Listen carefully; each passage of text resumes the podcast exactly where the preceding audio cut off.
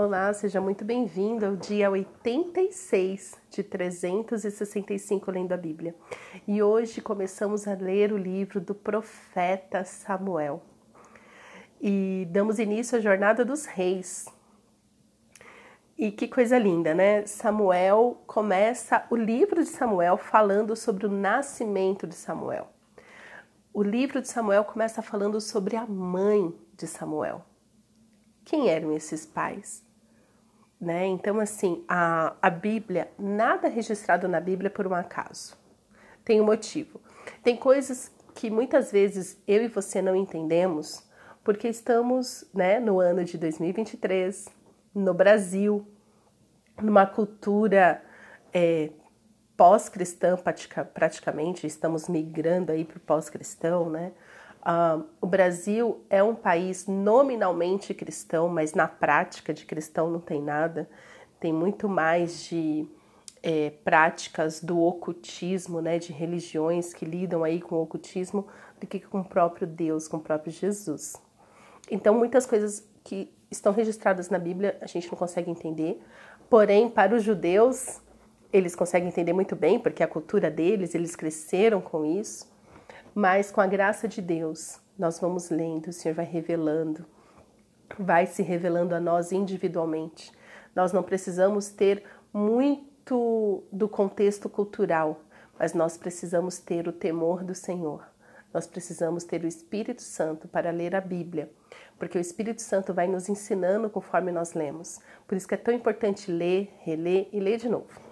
Mas enfim, aqui a o livro de Samuel, que foi dividido em duas partes, em primeiro e segundo Samuel, ah, falando, é interessante que no segundo Samuel, Samuel já tinha morrido, mas permanece sendo a história de Samuel.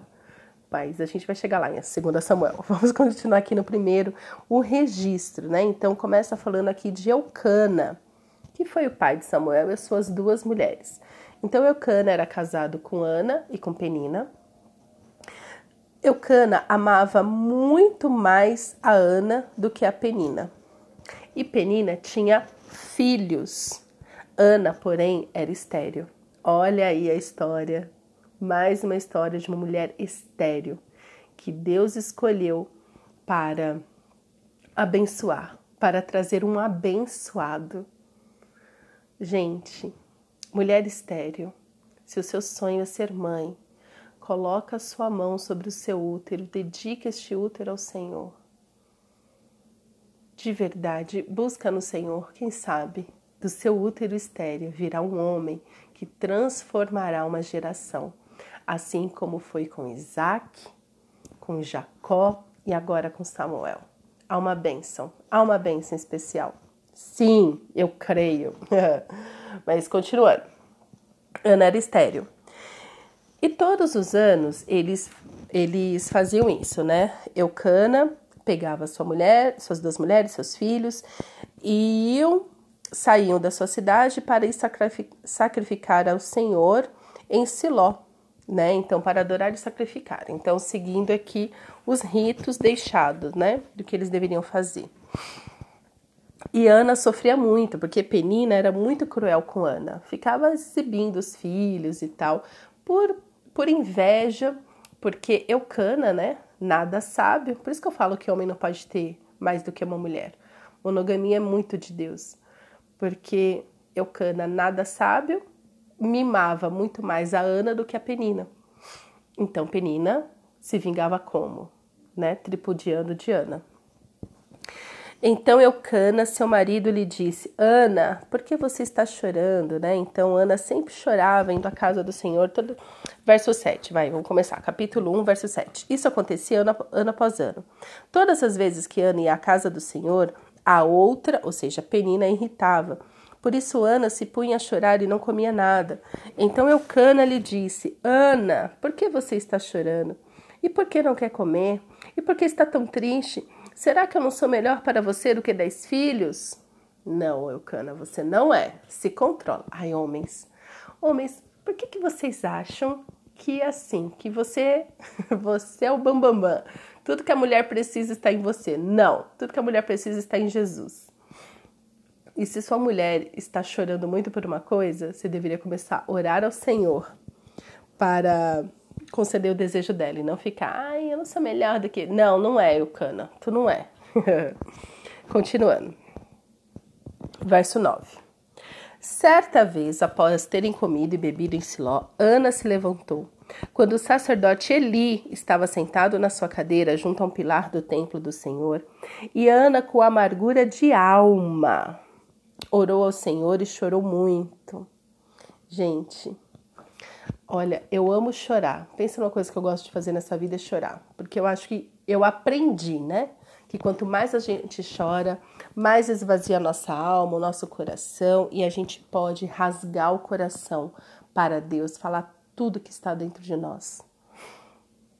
Verso 11: Ela fez um voto dizendo: Senhor dos exércitos, se de fato olhares para a aflição da serva e te lembrares de mim, e não te esqueceres da tua serva, e lhe deres um filho homem, olha que específico, e lhe deres um filho homem, eu o dedicarei ao Senhor por todos os dias da sua vida, e sobre a cabeça dele não passará navalha.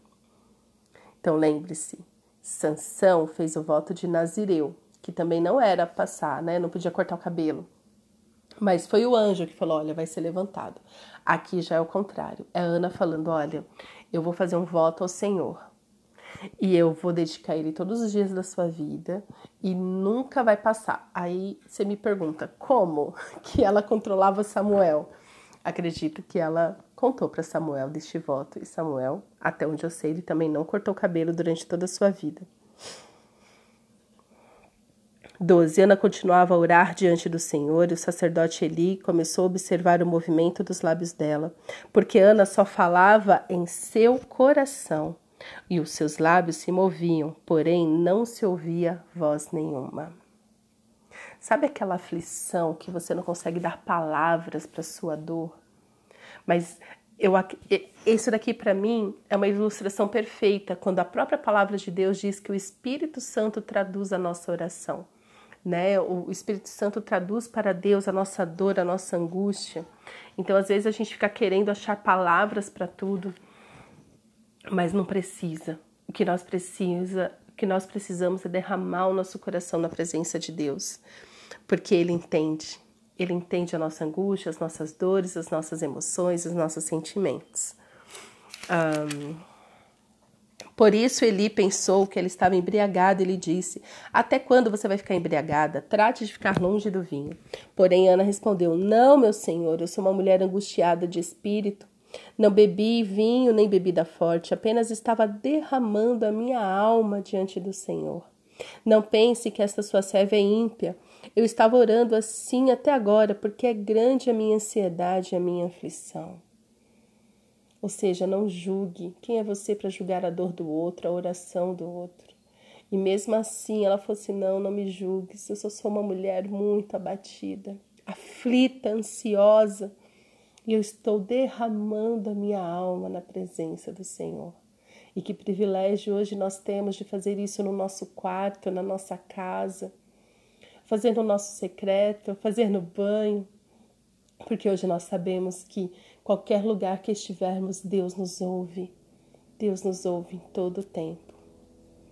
Verso 17: Então ele disse: Vá em paz, e que o Deus de Israel lhe conceda o que você pediu. Ana respondeu: Que eu possa encontrar favor aos seus olhos. Então ela seguiu seu caminho, comeu alguma coisa e o seu semblante já não era triste. Eu amo tanto essa palavra que diz: e o seu semblante já não era triste. Porque na minha própria história de vida, quantas vezes eu derramei meu coração na presença de Deus, eu fiquei angustiada por dias.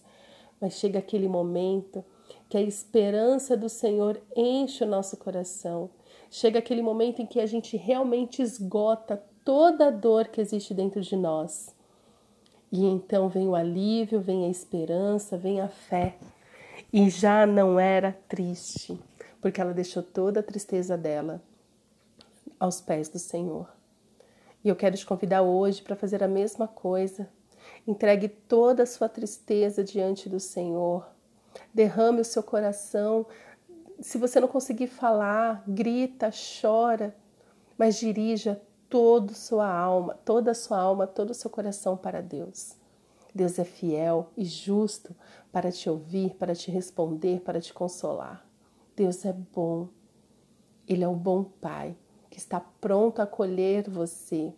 Né? O salmista também diz que guarda, é, colheu as minhas lágrimas num odre. Deus é este que colhe as nossas lágrimas. Cada lágrima derramada aos pés do Senhor é preciosa. Conforme derramamos, Ele vai nos curando, vai nos fortalecendo, vai esvaziando a nossa dor para encher do Espírito dele, para encher da esperança dele. E a história não termina aqui. Verso 19: Eles se levantaram de madrugada e adoraram diante do Senhor. Depois voltaram para casa em Ramá. Eucana teve relações com Ana, sua mulher, e o Senhor se lembrou dela. Aleluia. Ana ficou grávida e, passado o devido tempo, teve um filho, a quem deu o nome de Samuel, pois dizia: Do Senhor o pedi. Então, Samuel em hebraico soa parecido com as palavras pedir a Deus. 21. Eucana, seu marido, foi com toda a casa para oferecer ao Senhor o sacrifício anual e para cumprir o seu voto. Ana, porém, não foi. Ela disse ao seu marido: Quando o menino for desmamado, eu o levarei para ser apresentado ao Senhor e para ficar lá para sempre. Ou seja, quando ela obteve tudo que ela pediu para Deus, ela devolveu para Deus tudo que ela prometeu a ele. Ela prometeu que dedicaria o filho e foi assim que ela fez. Se Ana realmente não tivesse o coração no lugar certo, talvez se Deus tivesse respondido a primeira oração de Ana quando ela pediu por filhos, isso não teria acontecido. Samuel é considerado um dos maiores profetas do Antigo Testamento. Ele ungiu reis, ele foi quem ele foi quem ungiu Davi, o homem segundo o coração de Deus. E vamos acompanhar a trajetória de Samuel, um homem sábio, temente ao Senhor. Então, Deus cumpre tudo que ele nos promete, quando nós também. É, cumprimos. Aliás, Deus ele sempre cumpre, porque ele não mente mas nós precisamos nos lembrar do voto que fizemos ao Senhor e ir até o fim, mesmo que isso nos custe o que nós mais amamos. Que no caso de Ana era o filho que ela tanto sonhou. Um, Eucana, seu marido, respondeu: Faça o que achar melhor, fique aqui até desmamá-lo e que o Senhor confirme a promessa que você fez. Assim, Ana ficou em casa e amamentou o filho até que o desmamou. Depois de o ter desmamado, ela o levou consigo com um novilho de três anos, uma medida de farinha e um odre de vinho, e apresentou à casa do Senhor em Siló. O menino ainda era muito pequeno. Depois de terem sacrificado o novilho, levaram o menino a Eli, e Ana disse: Ah, meu senhor, tão certo como você vive, eu sou aquela mulher que esteve aqui ao seu lado orando ao Senhor. Era por este menino que eu orava, e o Senhor Deus me concedeu o pedido que eu fiz. Por isso também o entrego ao Senhor, por todos os dias que viver será dedicado ao Senhor. E ali adoraram ao Senhor. E assim, o desapego de Ana, imagina, deixar o seu filho ainda pequeno nas mãos do ok, né, de Eli e viver longe dele. E viver longe dele. E o que é mais lindo aqui Quer ver? Deixa eu. Porque assim, Ana, ela teve, Deus o acrescentou outros filhos além daqueles. Além de Samuel, Samuel, Deus deu mais filhos para Ana. Ele a abençoou com outros filhos. Mas sobre Samuel tinha essa promessa então, Deus, este Deus que responde. Então, assim, Deus, porque Eli, nós lemos aqui no capítulo 2 que eh, os filhos de Eli eram muito maus, muito maus. Os filhos do profeta. Então, Eli, ele não sabia educar os seus próprios filhos no temor do Senhor. E Deus, em sua infinita bondade, entrega para ele Samuel, para Samuel crescer com Eli. Ou seja, ele não educou os próprios filhos, agora vai ter que educar o filho adotivo nos caminhos do Senhor. Mas Samuel também, ainda pequeno, é aquele com quem Deus fala diretamente. Se você já leu um pouquinho a Bíblia, quem não conhece a história de Deus falando com Samuel? Samuel, Samuel. Até que Samuel responde: Fala, Senhor, que o teu servo ouve. Então Samuel teve essa bênção de ouvir o Senhor desde criança. Então ali os filhos de Eli eles vão morrer, que eles eram maus, uh, eles não tinham um pingo de respeito, um pingo de temor do Senhor. Mas aí Deus traz Samuel, ainda bebê, para crescer, é, ainda pequeno, para crescer na casa dele. Aprender com Eli. Ou seja, o pouco que Eli tinha, Eli passou para Samuel, o que ele não conseguiu passar para os próprios filhos. Então, o que eu quero te dizer é: quando Deus responder a sua oração, Ele vai responder com tanta abundância que Ele vai realizar o desejo do seu coração, Ele vai suprir uma necessidade do povo de Israel, do povo dele, do cristão, da igreja. Deus vai abençoar uma pessoa que de repente já não tinha mais esperança de fazer alguma diferença no reino, que no caso poderia ser Eli, mas Deus abençoou Eli, que pôde ver Samuel crescer na graça do Senhor. E testemunhar ainda que ali, naquele lugar, Deus ainda falava, assim como falou com Samuel. Então, meu querido, minha querida, eu não sei o que, você está orando, mas quando Deus responder a sua oração, vai ser com tanta abundância, vai ser com tanto amor, vai ser de uma maneira tão avassaladora que Deus não responde só a sua oração. Deus responde a sua oração abençoando todas as pessoas ao seu redor, abençoando a, a, a sua cidade, abençoando o seu bairro, abençoando onde você mora, abençoando a sua casa. Então, às vezes, nós fazemos uma oração egoísta, quando Deus, na verdade, fala assim: ai, pede mais, pede mais, porque o que eu tenho para fazer através da sua oração, além de te abençoar, eu vou abençoar muitas pessoas juntas.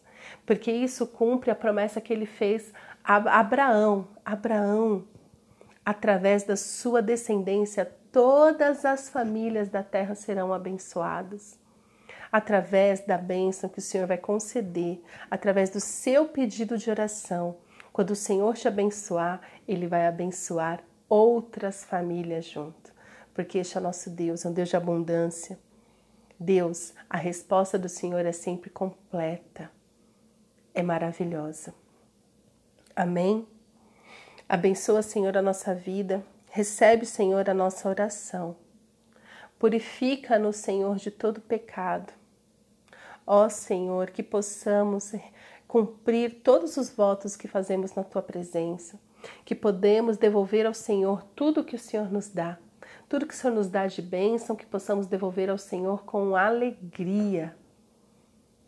Ó Senhor, abençoa as nossas vidas, que possamos retribuir ao Senhor todos os benefícios que nos tem feito que possamos abençoar outras pessoas com tudo que o Senhor tem colocado nas nossas mãos.